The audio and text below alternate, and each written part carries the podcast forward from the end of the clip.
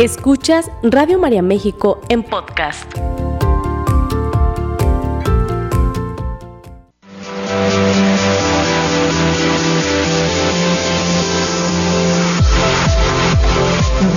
Bienvenidos al lugar en donde los retos son oportunidades para fortalecernos. Gimnasia Emocional, la revista radiofónica de salud mental, con sugerencias prácticas, entrevistas, temas de actualidad y los mejores ejercicios que desarrollan tu potencial para crecer y mejorar. Gimnasia Emocional, con el psicoterapeuta Marco Antonio Susán.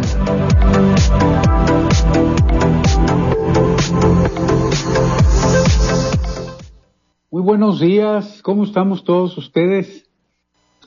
Gracias por estar aquí, gracias Flor. Y, y, mira nada más, qué cumbión nos estábamos, qué cumbión nos estábamos eh, eh, recetando allí con el padre Roberto. Estábamos baile y baile. Muchas gracias también por esa maravillosa música, esta alegría. Hay que poner más de esa música, Flor. ¿Eh? para que podamos empezar con, mucha alegría. Gracias también a quienes ya nos están sintonizando eh, a través de las redes sociales, a través de YouTube, de, Facebook y gracias también a quienes nos han estado escribiendo. Fíjate que tengo aquí un, testimonio hablando precisamente eh, el tema que, comentábamos la semana pasada sobre eh, la depresión. La depresión, un, tema tan actual y al mismo tiempo tan desconocido, porque lo vivimos a diario, lo vivimos en nuestras casas, en, nuestros, en nuestros grupos de trabajo, lo vivimos en, nuestra comunidad, lo vivimos eh, también en, en, nuestro grupo pastoral, en el apostolado que estemos realizando, vivimos, volteamos para todos lados y vemos personas de todas las edades que están cursando con depresión, que estamos, ¿verdad? Dijo mi compadre. no es que están, sino que estamos cursando con depresión y no nos habíamos dado cuenta de esta depresión que traemos. Fíjense, este es un punto bien importante. Cuando vamos haciendo conciencia de que hemos estado viviendo en, un, pues sí, eh, eh, en un, en una etapa de, de, de, tipo depresivo, nosotros ni siquiera sabíamos que se llamaba así. Nosotros solamente nos habíamos dado cuenta que alguno de, de nuestros seres queridos tenía problemas con el consumo de sustancias. Veíamos que nuestro esposo o nuestra esposa se emborrachaba, veíamos que nuestro hijo estaba consumiendo sustancias o veíamos que nosotros mismos nos escondíamos detrás del deporte en exceso, a través del trabajo en exceso, a través de las compras excesivas, de los juegos, también los, los, la famosa ludopatía, o que estábamos comprando de manera compulsiva un montón de cosas que no necesitábamos.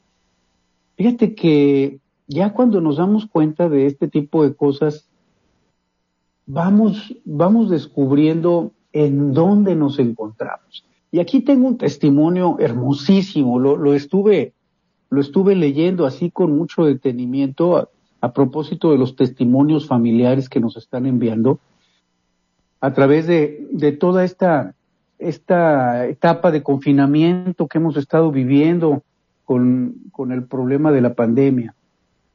Más que problema de la pandemia, yo diría que es una, es solamente una, una circunstancia. No me atrevería tanto a, a, llamarlo este, de, alguna forma más que como una circunstancia que la vida nos va, nos va poniendo para que finalmente podamos eh, voltear a ver a nuestros hermanos y a nuestra madre, a nuestros padres. ¿Quiénes son mis hermanos? ¿Quién es mi madre? Dice Jesús, ¿quién es mi madre y quiénes son mis hermanos? Pues mi madre y mis hermanos son aquellos que hacen la voluntad de Dios. Y alguna, alguna ocasión me preguntaban, en un grupo de familias que, que cuál era la parte humana de este de esta enseñanza de Jesucristo, cuál era la parte humana en el sentido de que bueno sabemos que eh, eh, el mensaje es que mi madre y mis hermanos, o mis padres y mis hermanos, son aquellos que hacen la voluntad de Dios, pero no solamente en la parte espiritual, sino también en la parte humana. Es decir, las dos cosas van juntas, porque de otra manera entonces estaríamos nada más muy, muy apegados a, a lo que nosotros entendemos como un vínculo con Dios, pero muy desatendidos de nuestras relaciones con nuestras madres, nuestros hermanos, nuestros padres, nuestros hijos, que, que finalmente yo pienso que esa es el, eh, la invitación de Jesucristo, ¿verdad? A que vayamos encontrando en dónde están nuestros padres, nuestros hermanos, nuestros hijos, nuestras esposas, nuestros esposos, nuestros amigos, nuestra gente, y la vamos a encontrar, ¿sabes en dónde? Ahí en donde menos, ahí en donde menos nos imaginamos. ¿En dónde es en donde menos nos imaginamos? En la depresión, en la drogadicción, en el desempleo, en la enfermedad, en el dolor, en la carencia, en las miserias que ya hemos ido conociendo a lo largo de, de todos estos años. Dice aquí esta, esta persona eh, que, que, me envía amablemente su, su testimonio, dice, la llegada de un hijo es para nosotros un, un motivo de gran ale, alegría, sin embargo, al mismo tiempo es motivo de una gran incertidumbre. Para ser padres no se nos exige ningún tipo de, de título ni profesión. Sin embargo, todos sabemos que el ser padre es probablemente la actividad más complicada y difícil de todas. Me encanta este testimonio. Te lo voy a, ir compartiendo así resumido, ¿eh? porque es muy largo. es, una carta larga que me hicieron favor de enviarme. Dice, el nacimiento de un hijo se convierte prácticamente en nuestro motivo de vida, nuestro motor para trabajar, para hacer nuestro mejor esfuerzo y para alimentar nuestras aspiraciones económicas pensando en que no le falte nada. Antes de que nuestro hijo nazca, los papás ya tenemos dibujada su imagen en el futuro, en lo que va, en los triunfos que, que, va a tener, tanto en el área personal como en el área laboral, y de alguna forma es como si nos programáramos hacia un futuro imaginario, y es justamente por eso que cuando aparece la primera crisis es también motivo de gran desconcierto para nosotros. En nuestro caso, nuestra hija presentó la primera manifestación de un trastorno de personalidad. Fíjate cómo aquí ya estamos enfocándonos a toda esta situación que tiene que ver con la salud mental dentro de nuestra familia. Cuando vemos que alguien se comporta de una manera que nos llama la atención, entonces esa es justamente la oportunidad para voltear a ver a, esa circunstancia. Me preguntaba también un hombre de, mediana edad, por ahí, alrededor de los 40 años, joven, muy joven, muy chavo, ¿verdad? Diríamos nosotros, nuevo, pues, 40 años, imagínate, pues un niño. Y decía, decía este señor, decía, fíjate que empecé a ver un comportamiento en mi esposa y me llamaba la atención, pero al principio yo lo interpretaba como que ella no me quería a mí como su esposo. Durante mucho tiempo estuvimos buscando el motivo de este de este problema entre nosotros como marido y mujer, dice este, este muchacho. Y dice hasta que finalmente eh, pudimos ir encontrando qué era lo que estaba pasando entre nosotros. Sucedía eh, cuando él me preguntó que, que por qué se sentía tan desconcertado ante el comportamiento de, de, su esposa, que ahorita no lo voy a tocar porque no es, no es el tema de, del programa, pero sí, ciertamente era, era un comportamiento que llamaba la atención, no solamente de él como esposo, sino también de, los hijos y de otros familiares, por cierto. Bueno, el asunto fue que la pregunta en la que se, se centró esta charla fue la, eh, la de que por qué se sentía tan desconcertado o qué significaba ese desconcierto en él. Y lo mismo es, es lo que vemos aquí en esta señora cuando dice, cuando apareció la primera crisis emocional en nuestra hija, nos sentimos sumamente desconcertados. Aquí paren oreja, por favor. Porque cuando en la familia surge este desconcierto, es decir, cuando tú estás escuchando a tu esposo, a tu hijo, a tu esposa, a tu hermano, a tu mamá, a tu papá, incluso a tu, a tu amigo, a tu amiga, a tu compañero de trabajo, a tu compañero del equipo de fútbol, a tu vecino, cuando tú observas o cuando tú lo escuchas o cuando tú te enteras de un comportamiento de una persona así cercana a ti y tú experimentas ese desconcierto, fíjense bien a dónde quiero llegar. ¿Qué es lo que significa para nosotros? Esa era la pregunta de este hombre. Decía, Marco, ayúdame a discernir ¿Qué significa este desconcierto en mí? Dice, incluso en algún momento siento miedo, en otro momento siento confusión, en otro momento me siento eh, mal porque mi cabeza interpreta que mi esposa no me ama, no me quiere, no me valora, que no me respeta, que no soy, que no soy nadie importante para ella.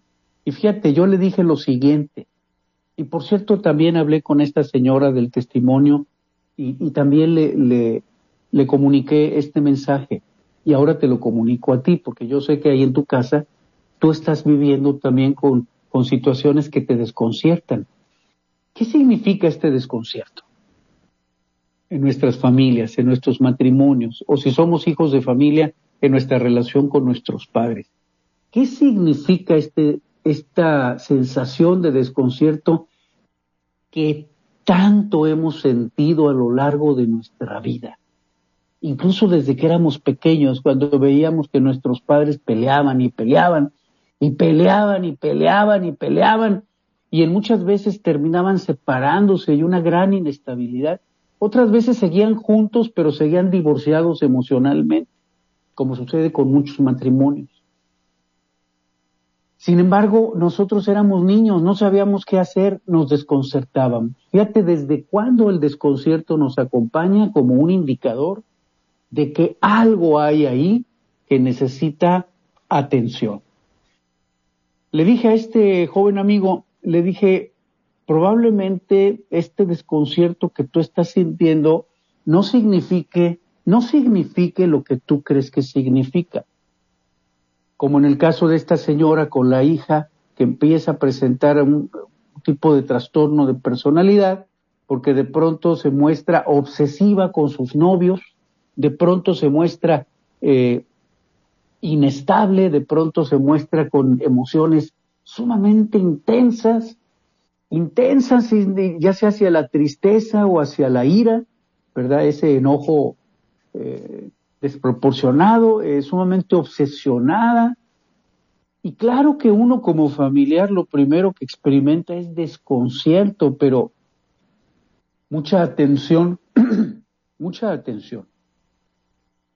La mayor parte de las veces lo que nuestra mente piensa respecto a, a, eso que está pasando, la mayor parte de las veces no es real.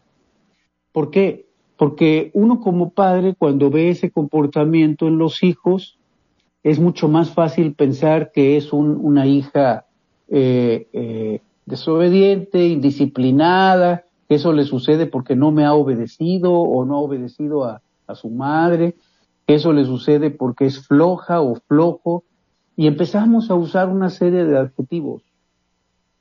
Lo mismo sucede también en el matrimonio. Este señor decía, mi, mi, mi mente me dice que no me quiere, cuando en realidad eh, todo decía, todo en el comportamiento de la señora respecto a él, a él como su marido y a sus propios hijos, todo decía que era una mujer que amaba a su esposo. Le dije, tu mujer te ama. Lo que sucede es que hay toda una elaboración tuya relación a tu autoestima que ya luego, ya luego abordaremos, ¿verdad? Pero ahorita parece que con tu esposa hay un problema y ese desconcierto que tú estás sintiendo significa que necesitamos avanzar en esos tres aspectos que es el tema de hoy, precisamente. Que dirijamos nuestra atención a qué es lo que estamos sintiendo, porque todos sentimos, todos pensamos, y si todos pensamos y todos sentimos, podemos voltear a escucharnos, a mirarnos, a dedicarnos un tiempo para ver cómo estás tú, hijo, cómo estás tú, esposa, cómo estás tú, hermano, cómo estás tú, mamá, cómo estás tú, papá. ¿Por qué? Porque todos pensamos, todos sentimos y por lo tanto todos podemos confiar. Si todos sentimos y todos pensamos, entonces todos confiamos.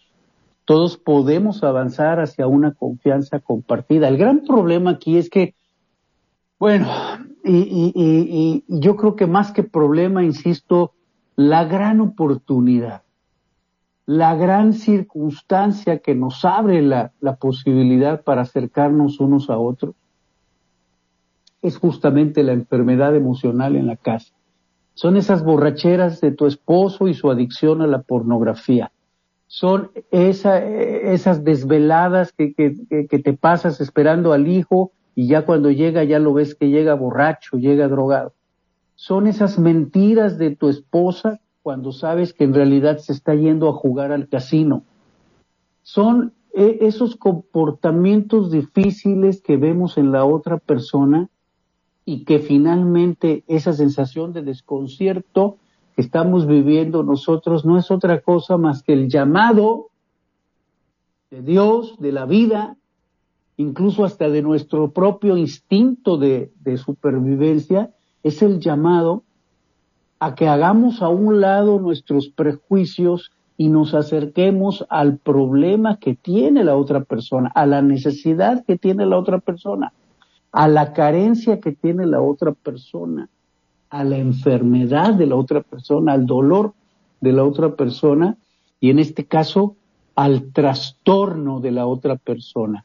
Ya cuando nos fuimos acercando a la, a la problemática de la esposa de este señor del que te estoy hablando, nos fuimos dando cuenta que eh, estaba afectada por un trastorno que la convertía en una persona sumamente llena de miedos obsesiones y, ya y toda una serie de elaboraciones mentales que, que la hacían comportarse de una manera muy rara, muy extraña.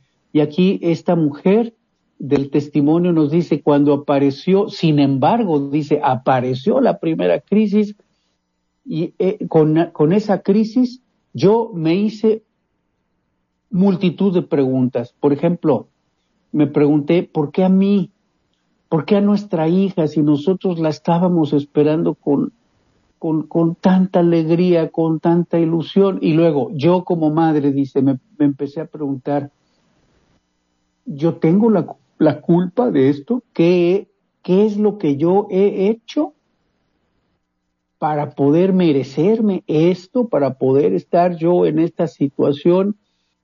en esta, eh, eh, con, con este trastorno, con esta enfermedad de mi hija, pero, pero no encontré la respuesta. Yo no tenía la enfermedad programada en el futuro imaginario que yo había hecho en mi mente acerca de mi hija. en ese futuro, fíjate cómo lo, cómo lo menciona esta mujer. Dice, yo no tenía programada o no tenía contemplada una enfermedad en ese futuro programado que yo tenía para mi hija. Yo creo que nadie lo tenemos, ¿verdad? Ni siquiera para nosotros mismos. Sin embargo, las enfermedades llegan. Sin embargo, el dolor en algún momento se presenta. Sin embargo, la enfermedad en algún momento hace su aparición. Dice, con el diagnóstico se produjo un cambio en mi estructura familiar. Se rompieron todos los esquemas e ilusiones y proyectos, se modificaron los sentimientos, incluso las creencias y con ello la imagen de mí misma como madre, como mujer, como esposa y la imagen del mundo que me rodeaba. Fíjate todo el impacto que esto representa. Por eso no es tan fácil, ¿eh? De pronto cuando vemos que como familia nos resistimos a buscar un proceso de terapia familiar, cuando vemos en otras familias esa gran resistencia, yo te invitaría a comprender realmente lo que sucede. Es que no es fácil. Cuando uno se enfrenta a este tipo de situaciones, no es nada fácil eh, eh, abrirse a la aceptación. Es todo un proceso de duelo. Entonces tenemos que pasar primero por la clásica etapa de no, aquí no pasa nada, esto no es cierto, esto es culpa de todos, menos mía, y por lo tanto es responsabilidad de todos resolverlo, menos, menos mi responsabilidad. Aquí quien se está equivocando eres tú y no yo. Esa, esa es la negación inicial. Y de, y de ahí de la negación, ahí vamos haciendo todo un tour todo un tour por ese proceso de duelo, nos enojamos en, algún momento, nos enojamos mucho, nos ponemos rebeldes, nos ponemos iracundos, eh, eh, desafiantes, oposicionistas, luego en otro momento tristísimos, luego en otro momento tratamos de negociar y así vamos pasando a tumbos hasta llegar al momento en el que somos capaces de aceptar qué es lo que estaba pasando. Vámonos a ir a un corte Florecita, allá en, cabina, vámonos a un corte, mi niña, y, tú no te me vayas a distraer porque estamos hablando de cómo recuperar esta capacidad para pensar, para sentir, para confiar. En un momentito, regresamos. Sigue escuchando Radio María México en podcast. Dice esta valiente mujer que nos regala su testimonio. si te estás apenas ahorita eh, eh, conectando con nosotros, te comento que estamos hablando sobre, sobre la gran necesidad de que podamos realizar una, una vinculación unos con otros en la, en la familia cuando vemos un comportamiento que nos desconcierta, un comportamiento que nos, incluso que nos enojamos frente a ese comportamiento. Fíjate, nos desconcertamos, nos metemos en la ansiedad, nos metemos en la culpabilidad y el, hilo conductor es ese, ese desconcierto. Este es un, un común denominador en todas las situaciones, en todas aquellas circunstancias en donde hay algo que necesitamos atender. Le decía yo a este señor que él pensaba que su esposa no lo amaba, no lo quería. Eh, y, ya una vez que, que, le pregunto, ¿cómo te sientes ante este comportamiento de tu esposa? Me dice, me siento sumamente desconcertado.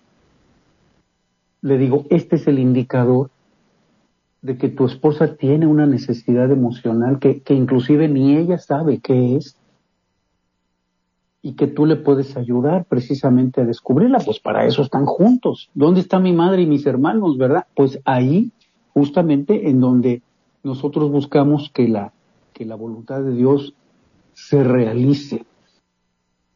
A esta señora que nos está regalando este, este hermosísimo testimonio, dice, eh, al principio nos sentimos sumamente desconcertados ante la primera manifestación de aquel trastorno de personalidad que presentó nuestra hija. Ese trastorno, dice ella, yo no lo tenía contemplado dentro de mi imaginario mental, dentro de ese proyecto imaginario que yo tenía hacia el futuro, ¿verdad? Para mi hija. Dice, sin embargo, llegó el momento en el que tomé una decisión muy importante en mi vida para poder aceptar que tendríamos que aprender a vivir y a convivir con este trastorno, con esta enfermedad. Y me dije a mí misma, dice, si no conseguimos destruir la enfermedad, deberíamos unirnos a ella y ponerle voz. Fíjate qué manera de describirlo. Si no podíamos destruir la enfermedad, eso hubiéramos querido, ¿verdad? Destruirla así en, un dos por tres, como se dice coloquialmente. dice, pero si no podíamos destruirla, entonces teníamos que aprender a unirnos a, a ella y ponerle voz. Fíjate, todos pensamos, todos sentimos, todos confiamos. Es decir, escucharnos, poner esa sana atención, que no es obsesión, es sana atención a estos procesos. En nuestras vidas surgieron cambios estructurales muy importantes. Esto me llamó la atención porque si tú recuerdas, en la semana pasada, yo te comentaba que cuando aparecían este tipo de manifestaciones, había toda una, una reestructuración, toda una reorganización en los roles familiares, inclusive. Dice, surgieron cambios estructurales muy importantes en todos los ámbitos de nuestra vida familiar, laboral, social, escolar, de ocio y uso del tiempo libre. Fíjate todas las cosas que se van, se van modificando. En todos los ámbitos, incluido el trabajo, la vida social, la vida escolar y el uso del tiempo libre, que cambiaron nuestras vidas, nuestras aspiraciones, nuestros proyectos y nuestros roles familiares. Todos estos cambios en tan corto espacio de tiempo y tan difíciles además de asimilar, me pasaron factura y me produjeron una gran inestabilidad emocional y psicológica a mí como madre cuadros depresivos y de ansiedad, insomnio, baja autoestima, desajustes en las relaciones de, pareja, en la relación matrimonial, desacuerdos con mis otros hijos y familiares y problemas de salud. No más. Por eso es, es tan importante que vayamos buscando la, la consolidación de una red de apoyo porque ahora sí te voy a decir como cuando vemos un, en, en, la televisión, cuando vemos algún programa en donde se muestran imágenes de algo que, que no debemos hacer solos, sino que tenemos que buscar ayuda profesional. No intentes hacer esto sin ayuda profesional. ¿Por qué? Porque si uno se queda solo con sus propios miedos, con, con esto que dice aquí esta valiente mujer, con mi propia incertidumbre, con, incluso con mi propia depresión como padre de familia, como madre de familia, con mi propia incertidumbre, con mi propio desconcierto, si nosotros nos quedamos solos y desde ahí nada más queremos hacer algo al respecto, va a ser muy difícil, te lo digo desde ahorita. Es importantísimo que, busquemos ayuda profesional y, e, e insisto, la consolidación de una red de apoyo. Eh, me llama mucho la atención que este es un tema que prácticamente no se toca.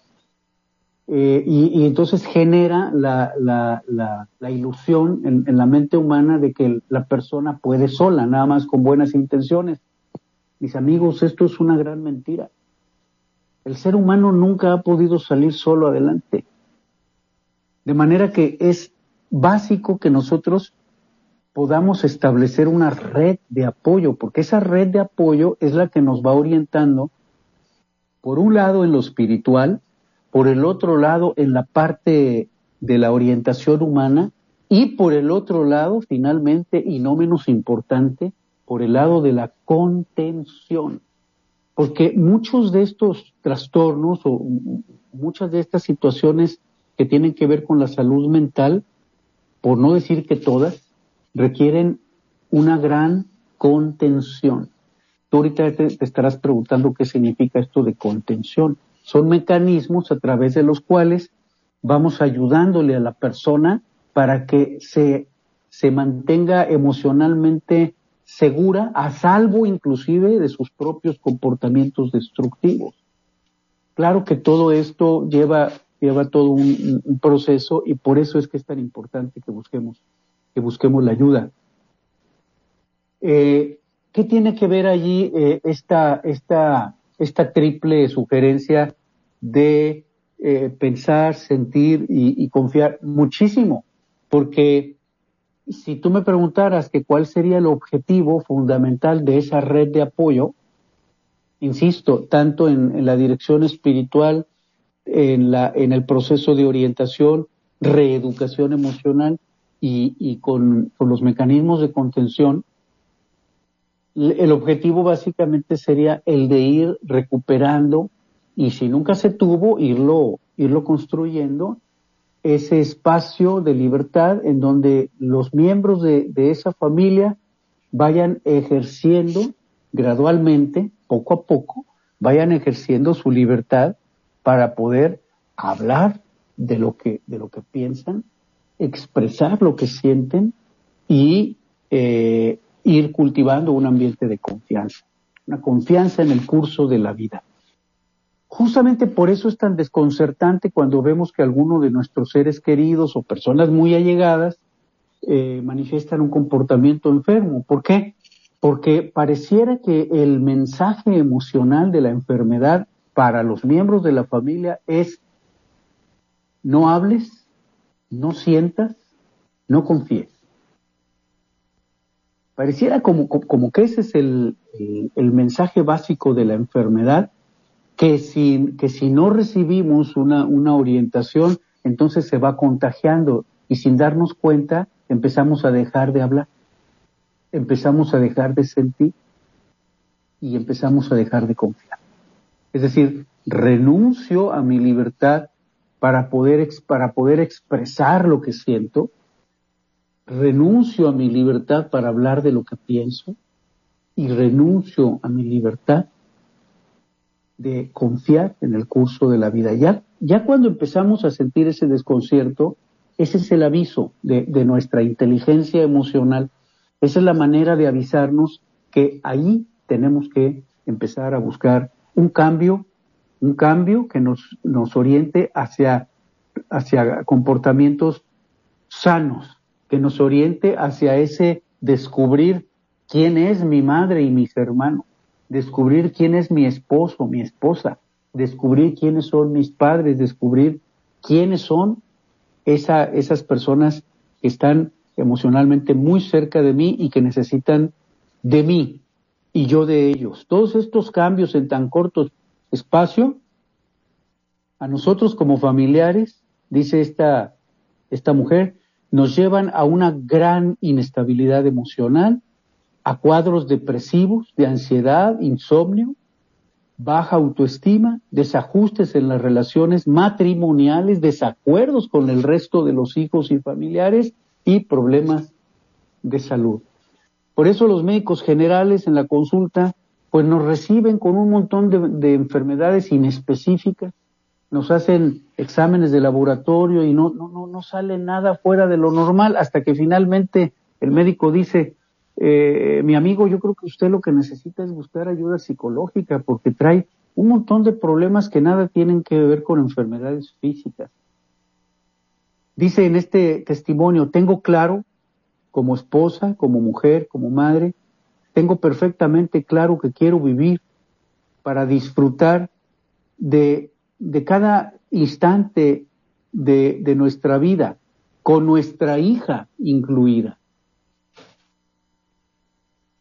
Y transformar la enfermedad con la que estamos viviendo, y fíjense aquí en estas palabras bellísimas, dice transformar la enfermedad en lucha para vencer los obstáculos y aprender a vivir en un mundo real, no en un mundo mental, imaginario, para que aprendamos a poner en orden de importancia lo afectivo y lo emocional, lo que pensamos, lo que sentimos, nuestra capacidad para confiar y poner estos valores, nuestra, nuestra fe y nuestra confianza en Dios, ponerlo por encima de lo material y al futuro poder convertirnos en unos profesionales de la sonrisa y de la ilusión. Esto me encantó. Para convertirnos en profesionales de la sonrisa y de la ilusión. Porque cuando existe tanto amor, no tiene cabida el miedo. Me di cuenta de nuestra necesidad de buscar apoyo y orientación. Después de peregrinar en busca de información, de médico en médico, de profesional en profesional, he decidido convertirme en una profesional de la sonrisa, de la ilusión y buscar la ayuda y, la orientación que tanto hemos estado necesitando como familia. Aquí tenemos un, una excelente invitación y además me parece que con unas palabras que a mí eh, eh, me han conmovido en, lo profundo, convertirnos en profesionales de la sonrisa y de la ilusión. ¿Quiénes son mi madre y mis hermanos? Aquellos que hacen la voluntad de Dios ya doy por hecho entonces que probablemente el primero que tenga que empezar a cumplir con la voluntad de Dios frente a esa enfermedad de eh, eh, emocional, mental, física, de mi esposa, esposo, madre, hermanos, hijos, nietos, compañeros de trabajo de la pastoral, probablemente la primera persona que tenga que hacer esa conversión sea yo. Hoy nos tomamos de la mano de la Virgen María y le decimos, Madre Santísima, que yo tenga el valor de reconocer que quien tiene que convertirse primero hacia esa voluntad, de la, hacia, hacia ese, esa voluntad de Dios, soy yo, no los demás. Que no dé por hecho que yo ya estoy totalmente convertido a esa voluntad y que los demás son los que tienen que hacer el siguiente cambio, sino que ese cambio, esa conversión, empiece por mí para que frente a ese trastorno de personalidad de ese ser querido, frente a esa depresión, frente a esa enfermedad discapacitante de un ser querido, pueda yo convertirme en ese profesional de la sonrisa y de la ilusión. Lo pedimos en el nombre de Jesucristo, nuestro Señor. Que así sea. Gracias a todos ustedes. Gracias, Flor, allá en la cabina de la sede nacional de Radio María. Yo los espero la próxima semana, el próximo martes, porque tenemos mucha, pero mucha más gimnasia emocional por hacer. Les envío un gran abrazo, que Dios me los bendiga. Esta fue una producción de Radio María México.